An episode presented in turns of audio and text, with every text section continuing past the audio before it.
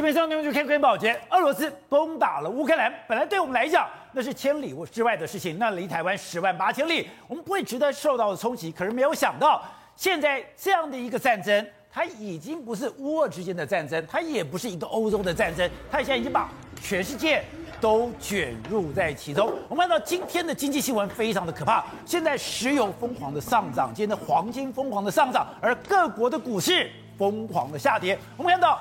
亚洲股市、欧洲股市、美国股市全面下跌，而台湾今天一度跌了六百多点，最后收了跌了五百五十七点，这是台湾股市近年来很少这么可怕的一个跌幅。好，我们现在它只有终止吗？这个马上结束吗？看起来没有，因为这一场战争感觉上有一点没完没了。现在。普京看似陷入泥沼当中，陷入泥沼中，他进不得，退不得。而乌克兰人，你很难想象他们如此的勇敢，今天都已经把赫尔松给攻进去了，都已经占领了。但你占领无法统治，你就算进到赫尔松里面，赫尔松的人民继续跟你对抗，你更不用讲，你进到了其他城市，你就算是狂轰滥炸，也不会整个消减了乌克兰人抵挡的一个决心。所以这个战争到底会拖多久？而这个战争拖得越久，全世界。对俄罗斯的抵制，它的制裁就会更严重，所以世界是一盘棋，就开始会有一个恶性循环，而台湾也会被卷入这样的一个恶性循环之中吗？好，我们今天请到七百兵对大表首义的财经专家黄松松，你好，大家好。好，这是美丽岛电视报董事长吴子嘉，大家好。好，第三位是时事评李正浩，大家好。好，第四位是财经专家温伟杰，大家好。好，第五位是台湾国际法学会的副秘书长林廷辉，大家好。好，第六位是全球防卫杂志的采访主任陈国明，大家好。待会儿呢，国民党台北市议员徐小新也会加入我们讨论。好，走，我们刚才讲的是，本来俄罗斯攻击乌克兰，对，对我们来讲是十万八千里的事情，结果没有想到，现在已经迫在眼前了。对，今天台北股市居然跌了这么多。对，你说这个可能是一个更可怕的开始，是因为普丁陷入在俄乌克兰的战场，他可能离不开。对，你当你离不开的时候，这个战场持续焦灼，持续焦灼，全世界对普丁的制裁只会越来越严厉。而全世界会有一个可怕的经济风暴。没错，俄罗斯跟乌克兰的战争呢，原本对台湾的影响非常非常小，但是从今天开始，影响会非常非常剧烈。为什么？因为美国寄出了一个可能是核弹级的武器，要打向俄罗斯。核弹？对，这是布林肯说的。布林肯说，我们欧洲跟美国，甚至连日本都愿意加入，要禁止俄罗斯的石油出口，甚至进口。哦，哎，抱歉，俄罗斯是全世界第二大的石油出这个生产国，它被禁止的时候，你知道石油怎样？今天早上的石油一口气跳涨了十趴。我们从来没有看过石油在一天能够涨十趴，一天涨十趴，对，哎，它本来已经够高了耶。对，布兰特原油本来不到一百块，今天最高已经涨到一百四十了，所以它现在针对全世界的经济影响是巨大。宝杰，那今天早上的时候，我们台北股市就跌了五百五十七点，外资今天卖了八百二十二亿，是史上第二大卖超。它脚底抹油，绝对告诉你未来的状况只会更糟。不止这样，今天所有的亚洲股市，港股跌了三趴，日股跌了三趴，欧这个韩国股市也跌了两趴。下午开盘的欧洲股全面倒，所以现在看起来的话，一股新的经济的压力。如果油价真的到两百块的时候，这时候这个不只是欧美重伤哦，俄罗斯会重伤，这全世界都会重伤。但为什么会搞到这样局面？因为普丁现在他已经说了，我现在三面包抄对这个乌克兰，我要打到乌克兰停止战斗，或者是说你能满足我俄罗斯所有的需求。可是问题是有可能吗？不可能。那乌克兰人怎么说？乌克兰现在泽伦斯基也跟你强硬，他说你要么就在我们乌克兰设立欧美国家在我们这边设立这个禁飞区，要不然的话你就给我战斗机，我会战到最后一刻。我会，如果你们不这样做的话，我们会慢慢被杀死。说乌克兰人现在这样抵抗的时候，全世界看不下去，你知道吗？国各国给予欧美国家所有的这个压力之下，布林肯终于使出杀招。这一招下去的时候，我跟你讲，这个是美国损七千七百啊，俄罗斯损一千啊，双方大家已经进入一个真是在经济上面的这个焦土战。所以说，这就是布兰特原油今天的涨势是。的一下就上去了，对，所以你就知道说，现在全世界对于这个俄罗斯的这个经济资产是多么样加紧的一个一个力道，而且你现在看到了全球现在的气氛，对，会有一种感觉是，你现在美国不带头制裁俄罗斯也不行了。对，本来以为说，哎，今天俄罗斯的原油占全世界十趴以上，如果我今天就是少了这个份额，我的整个油价会上去，天然气会上去，对，那个对我美美国来讲冲击太大。可没想到今天最新的消息，居然。壳牌偷偷的买俄罗斯的石油，对，原来现在全球油价已经涨快到一百四，但俄罗斯没有人要，只有二十几块，对，结果谁敢买俄罗斯的石油，对，你就变成了全球公敌。对，为什么这个布林肯要做这样一件事？你看啊，壳牌公司他从这个乌拉尔油买了二十八点五，哎。二十八点五跟一百三四十，这个折价多高？他赚了差这么多，结果赚了这么多钱之后，被人家骂翻了，被人家骂翻了，他就说：“哎，那我好，我把我做这个钱呢捐给乌克兰，当成这个人道基金啊。”那那还不止这样哦，那很多这个乌克兰的外交部长就说：“哎，你买到俄罗斯石油里面有我们乌克兰的血腥味吗？”然后是这样讲，甚至讲到这个程度，你知道？英国的码头就说，反正只要从俄罗斯来的，不论石油或者什么货，我完全不卸，不卸货。所以说，那这个整个氛围之激烈、强烈，对俄罗斯是多么样愤恨的一个状况。所以你说，现在全球的石油，刚刚讲的已经到了一百三，十几，都快到一百四了。对。而你今天如果从俄罗斯买，你只有二十八点五。对。就算这中间差价这么大，对，也没人敢买。对。那为什么要这样做？因为大家都知道说，普丁你在盘算什么嘛？我跟大家讲，我们之前都有讲过。普京在打这个俄罗斯这个呃打乌克兰战役的时候，他有一个想法，我就算拿不下乌克兰的时候，我石油价格会大涨哦，我石油价格大涨，我赚那个石油价格就好了嘛。所以呢，他其实盘算就是这样嘛，就没想到。所以我在军费上面，对，虽然有巨大的支出，对，可是我在油价可以赚回来。但是你知道，事实上，其实你就知道说，为什么上个礼拜的时候呢，普京要打电话到沙乌地阿拉伯去，他就跟你说，哎，因为他怕这个拜登跟沙乌地阿拉伯说，你给我增产，对，增产让石这个石油价格下来。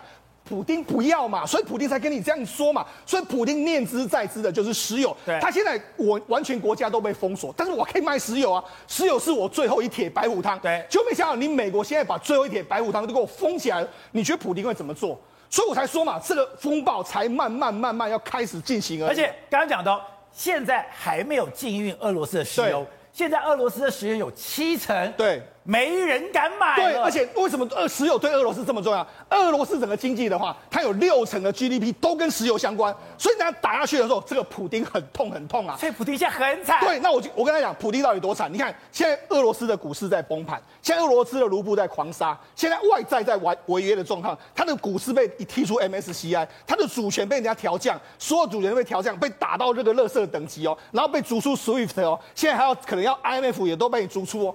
最后一铁白虎汤，石油天然气，你再把它拿掉的时候，你觉得普丁会怎么样？所以我觉得现在是美国慢慢要把普丁啊逼到这个让你。使出真正的大杀招，到底是什么？在凌迟普丁。对，现在普京真的是完全进退无门。他他这么惨吗？他现在只有一个步伐，他一定要赶快的拿下乌克兰。他不再拿下乌克兰，解决前线的问题的话，他整个后面的这个完全的经济大崩盘，那紧接而来会让他非常非常的困扰。跟你说，现在对普京来讲，我最头痛的，我最难过的，我最无奈的就是我的大杀招都已经来了。对，我连平民老百姓我都已经杀了。对，可是我现在。对于所有的战争，对我一点进度都没有。你有没有注意到最近这几天的时候呢？俄罗斯对乌克兰是越来越凶狠，他现在开甚至开始炮轰平民。你看，包括说在伊尔平，伊尔平这个其实在这个他们乌克兰的这个郊区，你看一个原本乌克兰士兵要帮助平民些这个逃难的时候，你看这个炸弹就直接打到他的面前，哎，这是平民哎，平民的，然后旁边就有人家说，哎，医生在哪里？医生在哪里？这你看他们还炮轰什么？文尼察机场，文尼察机场是他们中部一个非常这个著名的这个机场。你看这个画面是什么？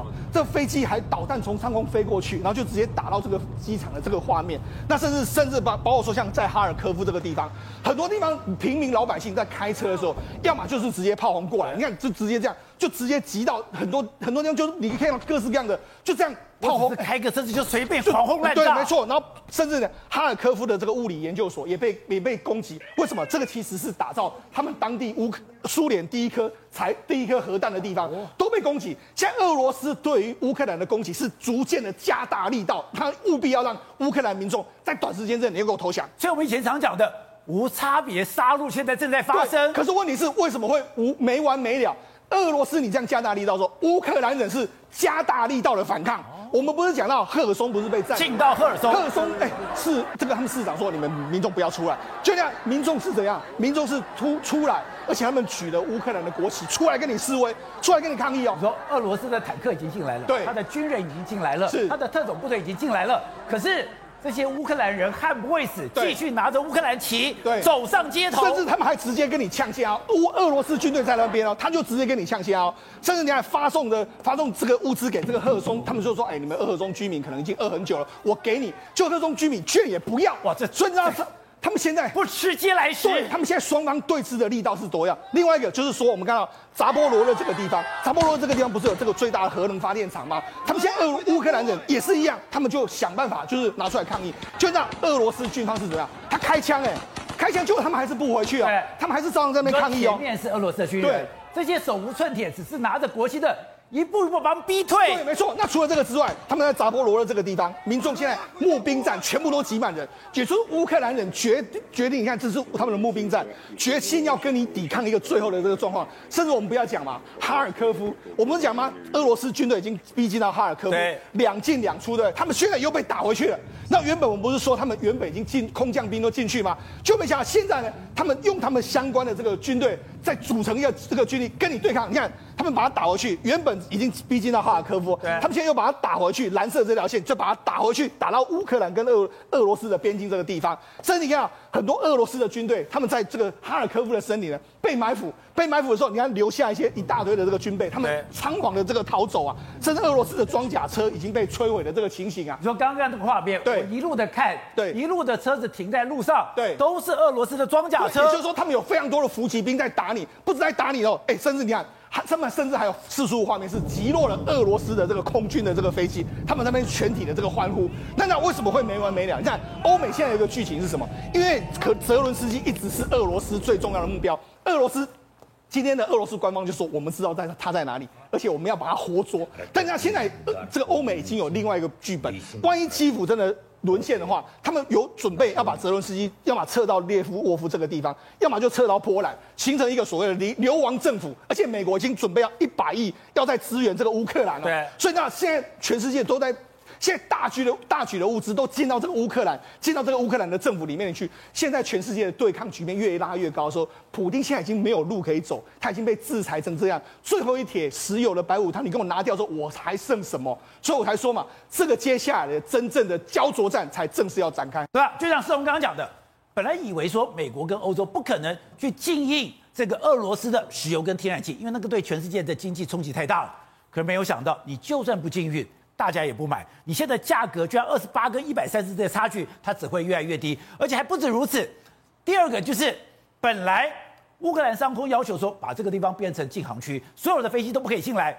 美国跟欧洲本来不愿意，可是现在看起来民意也要转变了。如果美国真的被逼的，俄罗的乌克兰的上空变成禁航区，那是多可怕的发展呢？现在目前就是欧美的民意跟老百姓的力量出来了，所以政府会跟进。政府这这两天是很大的反应嘛，本来就是禁航区反对的嘛，对，现在已经倾向于同意了。然后更大的就是它的天然气跟石油的禁的制裁，对，天然气还没有动，但石油已经倾向于同意的。对，那这两个动作下来的话，尤其如果我们讲说。如果能源制裁开始的话，哎，那完蛋了！我跟你讲，因为这个战争第三个更厉害，就是拜登想要打的东西，就是长期化。长期化，所以他已经准备安排基辅战败之后的流亡政府。哦，当流亡政府连流亡政府都想好了，流亡政府想好之后，他就变长期化嘛。长期化的目的并不是要跟你打胜仗，而是要把你俄罗斯的经济给你拖垮。那就是前苏联进到阿富汗的翻版。他这个情况比那个更惨，因为他的现在主要收入来源就是人石油、天然气、石油跟天然气。他现在只考虑第一招就是可能会进他的石油嘛，那你不进也差不多了，因为很多国家现在包括英国、欧洲的这些这些油商，对，从俄罗斯的工厂所出的油，现在根根本码头工人不让你下货。没错，哎，他们是有一批油壳牌买的油进到了英国，英国码头工人说。这个是从俄罗斯来的，就不卸货了。是，所以这个问题就是已经名气可用，全面杯葛，就变成这个情况。那这个情况下来的情况下，他怎么打这个仗就被经济拖垮，经济拖垮，所以。只要他走长期化路线，所以拜登，你说是不是表面上示弱，或是实际上他是在拖他，他把它拖成长期化。而最新的情况是什么情况的改变，你知道吗？因为这两天刚好是中国大陆的两会期间，是王毅今天开的记者会，他怎么了？他并没有完全拒绝担任斡旋的角色，哇，这个情况来，他当然强调联合国宪章，然后讲一些比较空泛的概念型的东西，但他不敢拒绝了。就是今天全世界的压力逼到你中国要出来扮演角色的时候，对，那如果那这是代表什么消息呢？最后这个讯息非常重要，因为你我前面讲到的整个经济的悲歌，整个制裁下去，结果你俄罗斯就会没钱嘛，没钱，打仗就打钱嘛。而且他现在讲哦，你现在俄罗斯的石油黑市石油是二十八块，你现在这个市面上是一百三十块，这么大的差价，那想说中国可不可以捡便宜？现在新的消息。中国也不敢捡便宜。所以我就讲到中国，王毅今天的今天的记者会的态度就很清楚了嘛，他们不敢明公开的明，就是跟非常公开去支持这个扮演金主的角色。对。而问题是中国大陆是俄罗斯这场战争的唯一金主，唯一金主。所以这个金主如果已经开始态度开始转变的话，那这个仗他怎么打下去呢？所以我觉得联合国或是说以美国为首的全面性的军事跟外交的策略上已经发挥了功能，还有最重要的经济功能。这个经济功能应该只要中国中国不出手，中国的金元不下去的话，我不认为说普京能够撑过，说撑不下去，没钱了。所以跟阿富汗不一样，阿富汗当时他们自己还有能力撑，对，因为阿富汗那个战区的控制还比较。那这个东西它是跟全世界作战，对。全是他这个钱，他根本没有经费打下去。那中国的态度非常明确，其实是退缩的。好，那伟健刚才讲到的，现在我们看到的是俄罗斯进攻乌克兰，我们看到是一个非常清楚的战争在我们的前面。跟你说一场经济战争，就是从美国为首包围俄罗斯。刚刚讲，你现在的我帮你踢出 shift，然后我踢出来以后，你的卢布狂杀。现在最可怕的是，哎，你的外债违约。对，现在俄罗斯债居然是利息付不出来了。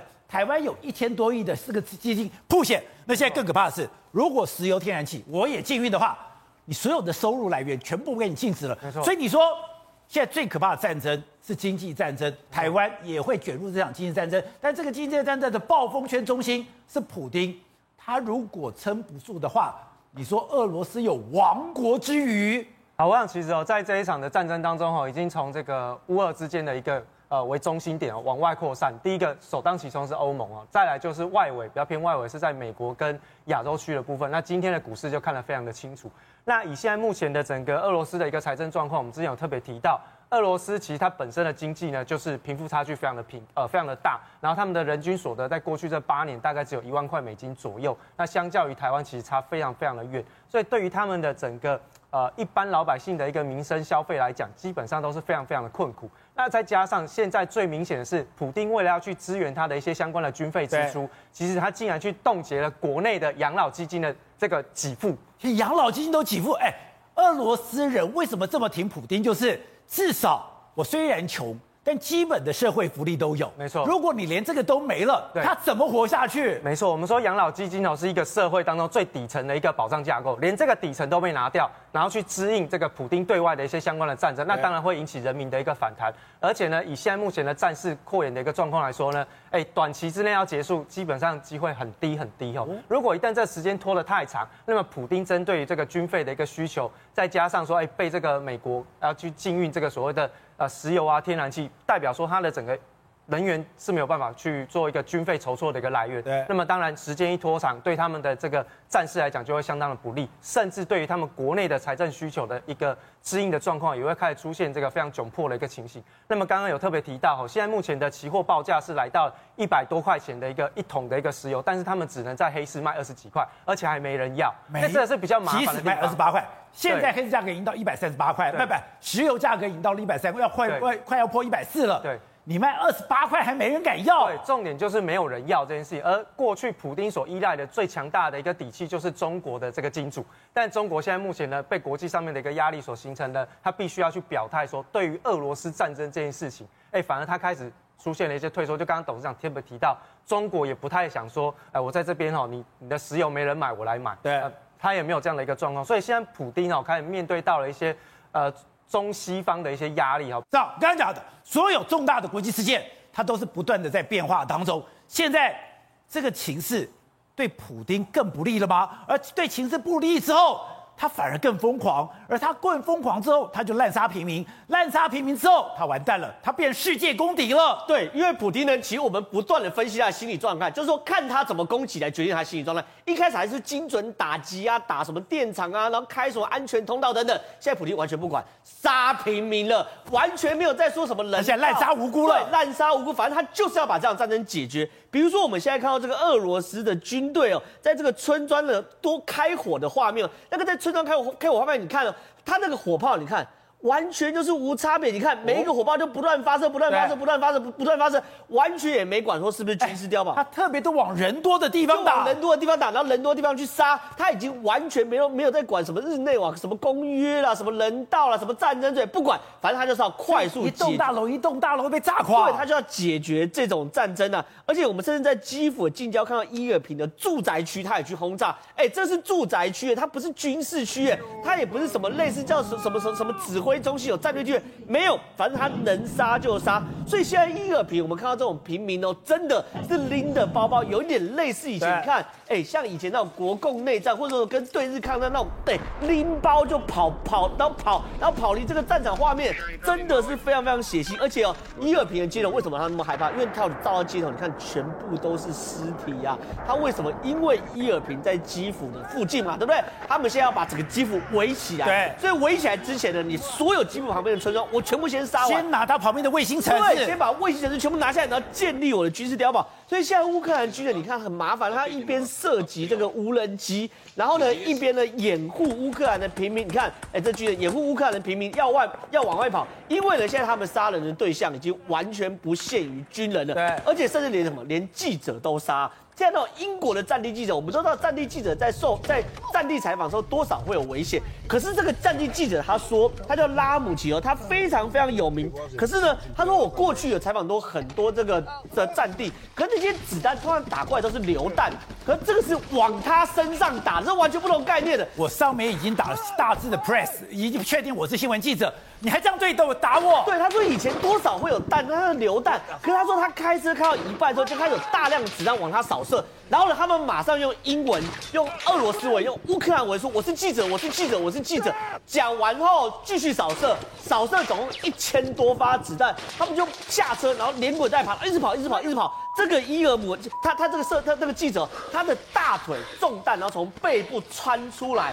然后呢，他的另外一个摄影呢，有穿防弹衣，打到防弹衣，差点哎往生，但没事。后来有受重伤，所以这件事情震惊了全世界，就表示说，你如果连这样的军队都敢这样滥杀平民的话，那表示你普京已经完全没有在管任何事情嘛。然后呢，他们哈尔科夫不是久攻不下吗？现在我们看画面，连电视台也是先炸。一个这个是炸电视台画面，因为他们很清楚说，因为电视台不断在散播这种就是凝聚整个乌克兰人的情绪嘛，对，所以他们就说，我先把电视台炸掉，然后炸完电视台，我也不管里里面有没有记者，里面有没有导播，什么什么节目主持人什么没有，全部杀了。未来我哈尔科夫得不到讯息，我明星会换算，我才打得下哈尔科夫嘛。甚至我们还看到他，我觉得哈尔科夫也好强悍。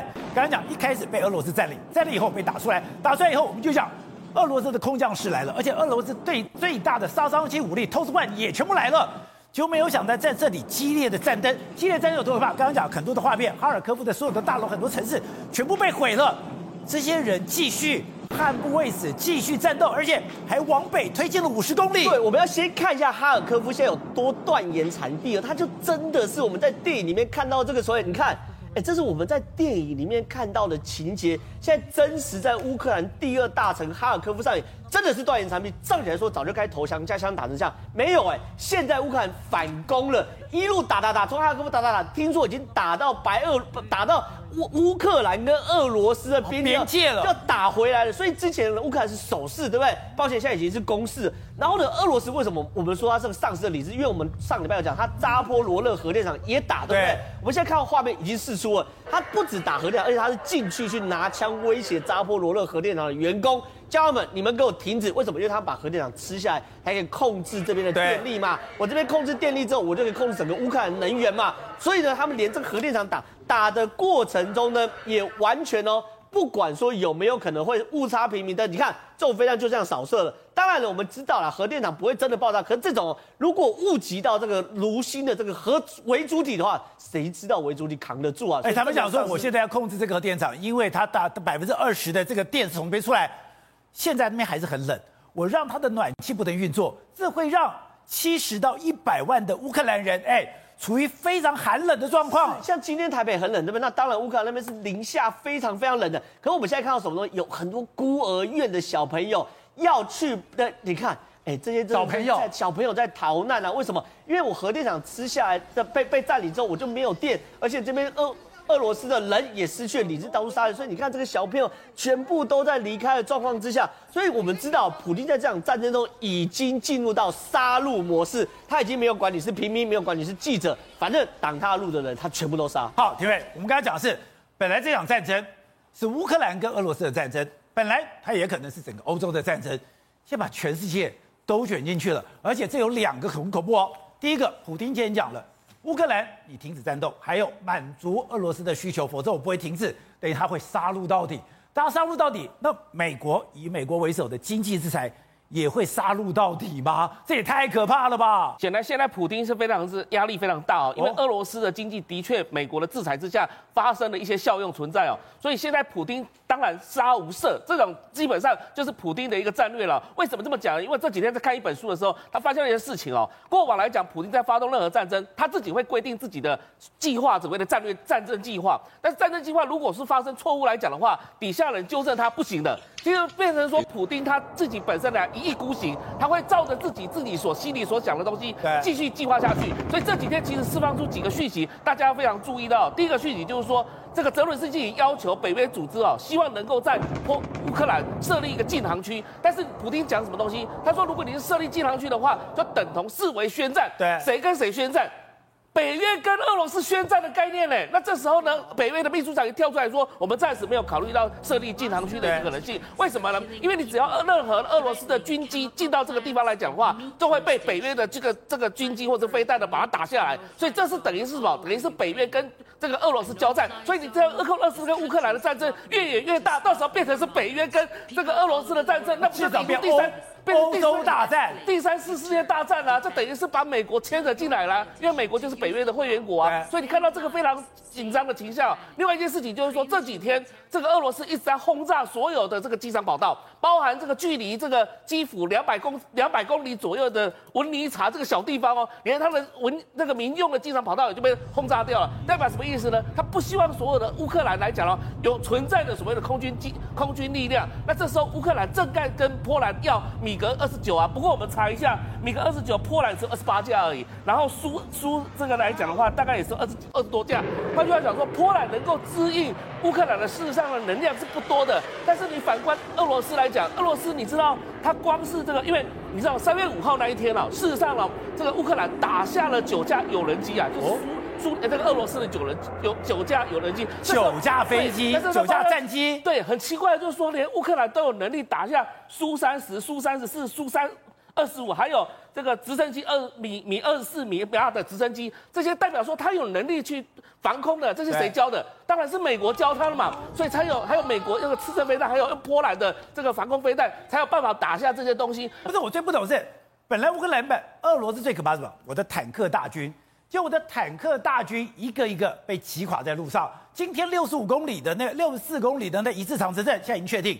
你不是不想进基辅，你是进不了基辅。你进基辅，一台打一台，一台打一台。好，你现在不是说你走，你本来空优也是远是远高于乌克兰，结果你的飞机也是。来一台打一台，来一台打一台，那就大那那大家觉得说你根本空拥拿不下来的情况之下，你要倾全力再去轰炸乌克兰吗？那在这样的情况之下，泽连斯基难怪就讲说，你赶快设立禁航区，不然就提供这个战斗机给我，我来打乌克兰，呃，打俄罗斯的一个军军机哦。否则来讲的话，在这场战争当中，没有人可以得到好处，那战争只会越拖越大，越拖越长，然后让这个泽连斯基呢，这个变成民族英雄，越越越来越这个受到大家大家的一个肯定跟欢迎。战争真没完没了，就没完。没有了嘛，所以现在变成普丁，他心里在想什么？因为你看到这几天，他又不是找空姐来谈话吗？哎，奇怪，你怎么会找空姐来讲话？而且告诉空姐说，这一场战争为什么要打这场战争？对，对不对？就讲到流浪狗的事情，讲到什么东西？就你你知道吗？就是说为什么是空姐？然后代表说什么意思呢？就是航空的部分来讲的话，